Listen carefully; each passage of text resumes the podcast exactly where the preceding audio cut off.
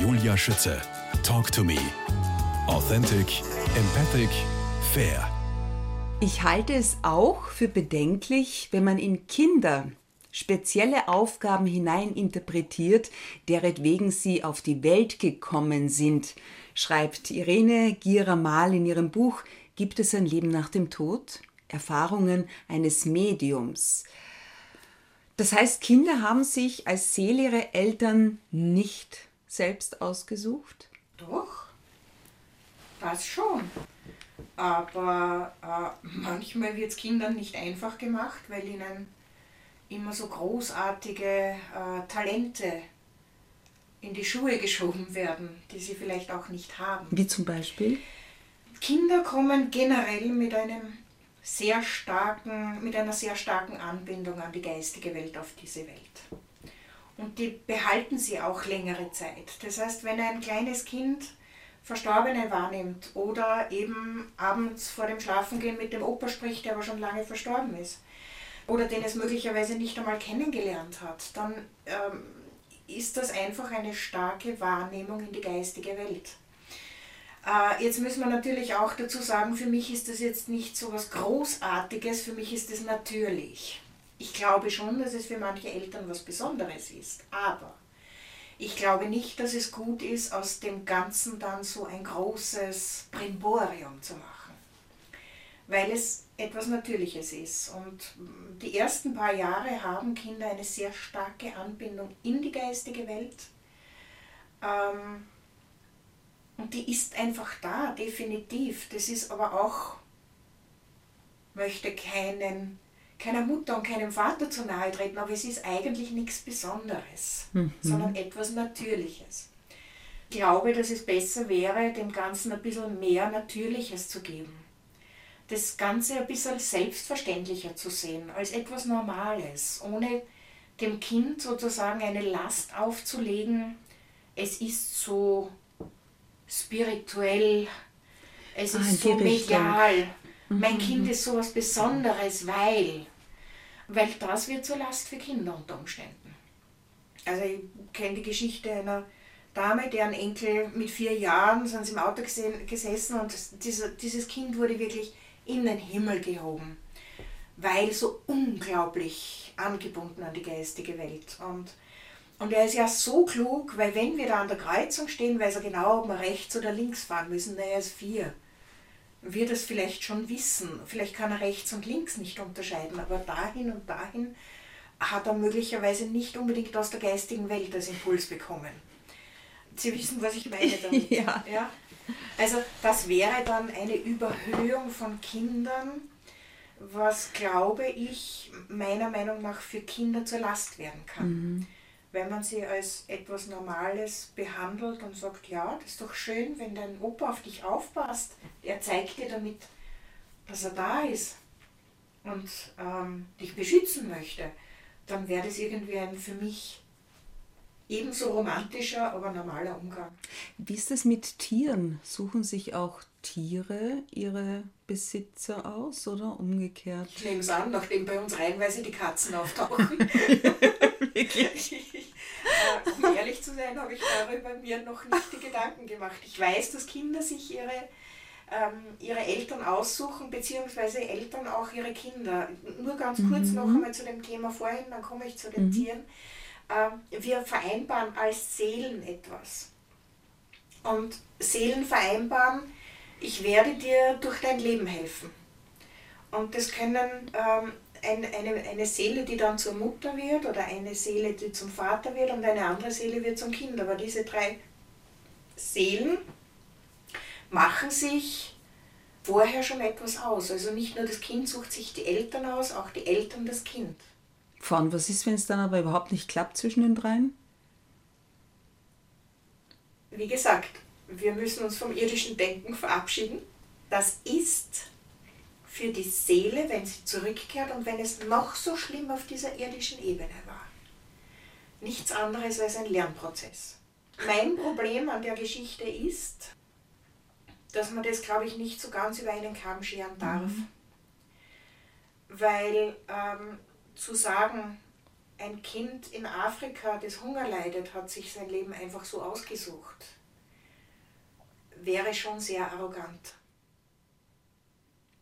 Was ist dann in dieser Seele vorgegangen? Ich weiß es nicht. Sie hat sich vielleicht, wissen Sie, wenn so ein Kind oder wenn dieses Kind erwachsen wird und eines Tages in die geistige Welt zurückgeht, mhm. dann ist dieses Leiden weg, das es erlitten hat. Also es ist in der geistigen Welt, es legt den Körper ab und es denkt nicht mehr voller Trauer daran, dass das Leben so schrecklich war. Sondern? Die Seele ist frei von dem und sagt, okay, ich habe in dem Leben das gemacht, das habe ich schlecht hingekriegt, das habe ich gut hingekriegt, da habe ich was gelernt. Ähm, und ich habe es unter Umständen auch als Kind ähm, armer Eltern, die sich nichts leisten konnten, wo eigentlich nichts da war, es trotzdem geschafft, ähm, mich zu entwickeln. Ja, ich finde das sehr schwer nachvollziehbar, gerade für bei auch. hungernden verstehen Kindern. Sie, verstehen Sie bitte mich das ist nicht? super schwer. Ja, auch für mich. Oder also Kinder, die missbraucht ja, und misshandelt absolut. werden. Also da habe ich meine allergrößte Diskrepanz mhm.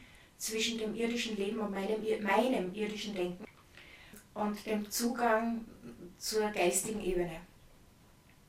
Weil ich trotz alledem der Meinung bin, es steht niemandem zu, auch wenn eine Seele zurückgeht und es wurde ihr Gewalt angetan, mhm. sie spürt das nicht mehr, sie legt das ab, diesen Groll.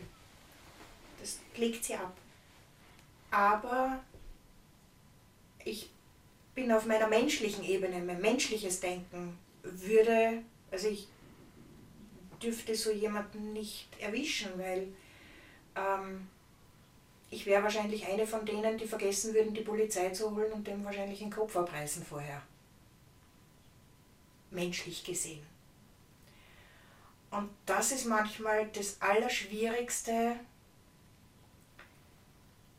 mit dieser Diskrepanz zurechtzukommen. Aber welche Entwicklung könnte das sein äh, für eine Seele, wenn sie als Kind missbraucht wird? Ich weiß es nicht. Also es wäre in höchstem Maße arrogant, einer Seele hier einen, einen, ähm, etwas vorzugeben. Wir wissen es nicht.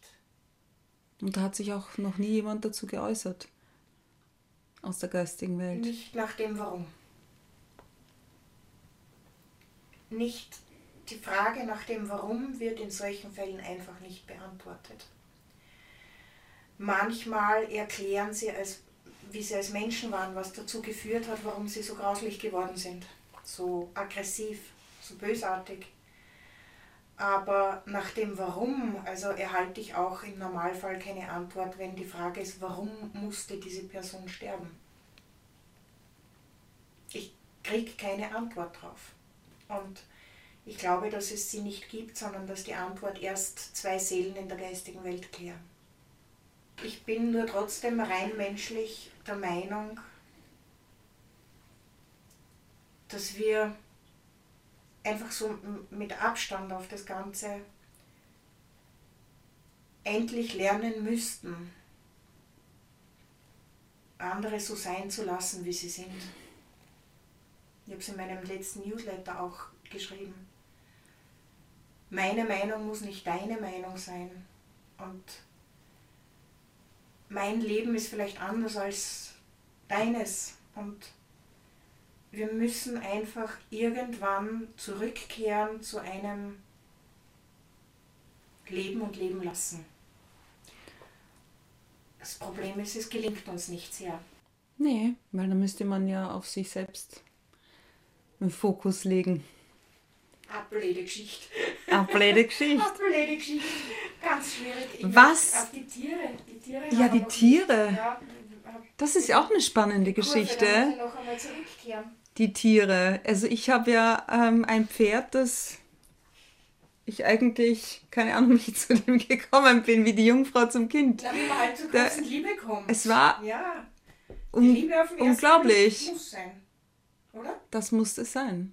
Ob Tiere sich ihre Besitzer aussuchen, naja, ich würde mal sagen, so manche Geschichte deutet darauf hin. Es passiert immer alles zum richtigen Zeitpunkt. Und manchmal ist man einfach zum richtigen Zeitpunkt am richtigen Ort. Endlich einmal! Endlich einmal. Soll Leben. Apropos Leben. Was passiert genau, wenn eine Seele im Jenseits ankommt? Wie sieht es dort aus? Ich gehe davon aus, hell und wie gesagt, man legt allen Groll und alles Böse ab. Es ist wie eine Befreiung. So, aber wie oder wonach orientiert sich die Seele jetzt? Ja? Woher weiß sie, was jetzt zu tun hat? Was, wenn sie nicht will? Wer bestimmt, wie es weitergeht? Sie nicht will, also nicht will, es gibt keine Seele, die nicht gerne in der geistigen Welt ist. Ja? Weil wenn wir uns vorstellen, dass das der schönste Ort ist, den wir uns überhaupt vorstellen können und dann noch zur Potenz erhöht, dann ähm, gibt es keinen Grund, dort nicht sein zu wollen. Egal auf welche Art und Weise wir oder eine Seele in die geistige Welt gekommen ist. Aber stopp, jetzt kommt mir gerade noch eine Idee, eine Frage. Wo ist denn die geistige Welt eigentlich? Mhm. bei ist die eh bei uns, ne? Ja, eh da um uns herum jetzt gerade. Die geistige Welt ist nicht irgendwo. Die ist nicht im Himmel oder am Mond oder, weiß nicht, Uranus. Auf fernen Planeten oder Sternen. Nein. Ähm, die geistige Welt ist eigentlich um uns herum. Und wenn wir uns vorstellen, dass wir hier in einem Raum sitzen, der eigentlich ziemlich überfüllt ist, Jupp. Und bei meinen äh, Vorträgen sage ich auch immer, wissen Sie, die Tür ist jetzt geschlossen und da draußen schreiben wir hin wegen Überfüllung geschlossen, obwohl noch ein bisschen Platz wäre. Die, die geistige Welt ist um uns herum und warum wir das nicht so wahrnehmen können, ist einfach, weil wir in einer Welt zum Angreifen leben. In einer grobstofflichen Welt, in der wir alles angreifen und begreifen wollen. Ja, um das geht's ja. Und deshalb, ich habe ja auch irgendwo mal gelesen, die Leute zum Beispiel, die sich ritzen, Ja. zum Beispiel jetzt, wirklich nur ein Beispiel, machen das, um zu schauen, im Weiteren, ob sie überhaupt noch leben. Sich angreifen, die Okay. Dinge angreifen, hat etwas damit zu tun, hey, bin ich wirklich da? Sich selbst spüren. Ja, sich selbst Also spüren. Hat, ich, ich habe mich damit noch nie so auseinandergesetzt. Interessanter Ansatz. Also ich bin sicher, dass Menschen sich selbst verletzen, um sich auch selbst zu, Zu spüren, spüren, weil ja. sie sich selbst nicht mehr spüren können. Und ähm, wahrscheinlich auch irgendwie sich nicht mehr wahrgenommen Mhm. fühlen. Aber ansonsten habe ich mich mit diesem Thema noch nicht so im Detail auseinandergesetzt. Aber der Ansatz ist sicher interessant. Aber ich bin mir nicht sicher, ob man es auf eine Ebene stellen kann. Glaube ich nicht. Also ich, ich gebe es zu, ähm, wenn ich jetzt so, während Sie die Frage stellen, Mhm. Ja, ja. da jetzt gerade ein bisschen hineinversetze, glaube ich, wir müssen manchmal die Seele und die Psyche trennen. Wir haben in, im deutschen Sprachgebrauch einfach das Problem, in, im Englischen geht es leichter. Wir haben den Ghost, also ein Geist. Ja? Wir haben Spirit, Stimmt. äh, wir haben Soul. Also wir haben verschiedene, für uns ist immer, das ist was Seelisches. Eigentlich möchte ich sagen, also ich würde es fast eher sagen, es ist was Psychisches, weil die Seele ist das, was immer gesund ist, immer vollkommen, immer glücklich und immer heil. Und unsere Psyche, also die menschliche Seele, ja, die ja eng verwoben ist auch mit unserem Verstand, mit unseren Erfahrungen. Die Psyche ist geprägt durch unsere irdischen Erfahrungen. Und ich glaube, dass wir das schon trennen sollten. Die Psyche und die Seele in der geistigen Welt, dass das schon sehr unterschiedliche Dinge sind, obwohl trotzdem verbunden. Ja, und die, die da oben, also die da oben, die da unten, in der geistigen Welt, da drüben, ich habe gelesen in ihrem Buch, die können doch richtig feiern. Bei Ja, Ankunft. das ist aber immer symbolisch. Also, Ich habe lachen müssen, Ja, wie ich das gelesen habe. als ich In ihrem, in ihrem Fall Buch hatte. gibt es ein Leben nach dem Tod, Erfahrungen eines Mediums. Was ist denn da los? Halligalli? Wir können uns das vorstellen, dass wir auch lachen müssen, aber wir dürfen nie vergessen, ich bin einfach irdisch sprachlich gebunden. Ich muss die Dinge beschreiben, ja, und ich muss sie den Menschen, die mir gegenüber sitzen und die vielleicht noch nie mit der Materie zu tun hatten, sondern sich erst durch den Tod eines geliebten Menschen beschäftigt haben, verständlich machen. Aber, also was sich tatsächlich abspielt, ist, dass wir einmal all jene wiedersehen, die vor uns gegangen sind. Einerseits all jene, die wir geliebt haben. Oder Also eigentlich war nur ein. Blatt, so wie wir es im Interview Teil 1 erfahren haben, ein Blatt Und da davon. drüben kommt das ganze Buch in die Bibliothek und die treffen wir alle wieder. Und die treffen wir alle. Es gibt einfach das Wiedersehen. Wir treffen aber auch die, die uns das Leben wirklich schwer gemacht haben. Möglicherweise zur Hölle. Auch die treffen wir und weil all das eine irdische Erfahrung ist. Weil Streit aus äh, dem Verstand herauskommt. Weil ähm, irdische Emotionen auch getriggert werden durch unsere Erfahrungen. Das ist dann nicht mehr da. Das heißt, wir schließen in dem Moment mit all jenen Frieden, mit denen es unmöglich war, Frieden zu schließen auf der irdischen Ebene. Natürlich ist empfehlenswert, wenn wir den Frieden schon schließen, aber zwei Seelen schließen auch Frieden. Ich pflege an der Stelle in meinen Vorträgen immer zu sagen, in meinem Fernsehzimmer steht das Hochzeitsbild meiner Eltern in der Hoffnung, ja. dass sie sich wenigstens jetzt vertragen, weil sie sich, zwar eine Katastrophe, Wirklich? ja, die haben sich auch, also da kam es auch zu Handgreiflichkeiten. Oh, das war ganz schlimm. Mhm. Aber ich weiß, dass sie sich jetzt vertragen. Irene Giramal, Sie haben einmal versucht, einige Dinge mit Ihrer Mutter zu klären. Ja. Dabei war Ihnen Ihre Geistführerin behilflich, weil es mit den eigenen Verstorbenen nicht so einfach ist zu kommunizieren, wenn man was klären will. Am Ende haben Sie erkannt, wofür Sie das Missverständnis gelegen hat. Inwiefern Missverständnis? Was ich bemerkt habe, ist, dass ich äh, irgendwann begonnen habe, meine Mutter zu verstehen. Ihren Werdegang zu verstehen, zu erkennen, ähm, dass sie einfach ein Leben geführt hat, das für sie nicht das war, was sie sich vorgestellt hat. Sie ist noch äh, Kriegsgeneration. Ich habe den Satz von ihr gehört, in der Nachbarschaft ist ein Kind verhungert. Dem Satz habe ich keine Bedeutung gegeben, aber im Laufe der Jahre habe ich begriffen, was das bedeuten muss. Nämlich? Wie hat man denn da gelebt, wenn sogar ein Kind verhungert ist? Wenn Eltern doch zuerst ihrem Kind was zu essen geben. Was muss denn da für Hunger geherrscht haben, auch für die Erwachsenen? Das hm. ist kein Versorgungsengpass mehr. Das ist pure ähm, Überlebensangst. Das habe ich irgendwann verstanden. Ich habe irgendwann noch einmal viel später, da habe ich das Buch schon geschrieben, da war das schon lang fertig, habe ich über die Ahnenforschung festgestellt, dass in meiner Familie auf der mütterlichen Seite tatsächlich sehr, sehr schwerwiegende Kriegserlebnisse geherrscht haben. Es gab einen Bruder meiner Großmutter, also einen Onkel meiner Mutter, der sieben Jahre im KZ verbracht hat. Es gab einen weiteren Onkel, der von den Nazis ähm, hingerichtet wurde. Gibt es sogar eine Gedenktafel, das alles wusste ich nicht. Ähm, Glauben Sie auch, dass solche Dinge in unserer DNA in irgendeiner Form gespeichert sind und weitergegeben werden, auch von Seele zu Seele, diese Geschichten? Ja, Glauben ja. Sie das? Ich glaube das sogar sehr fest.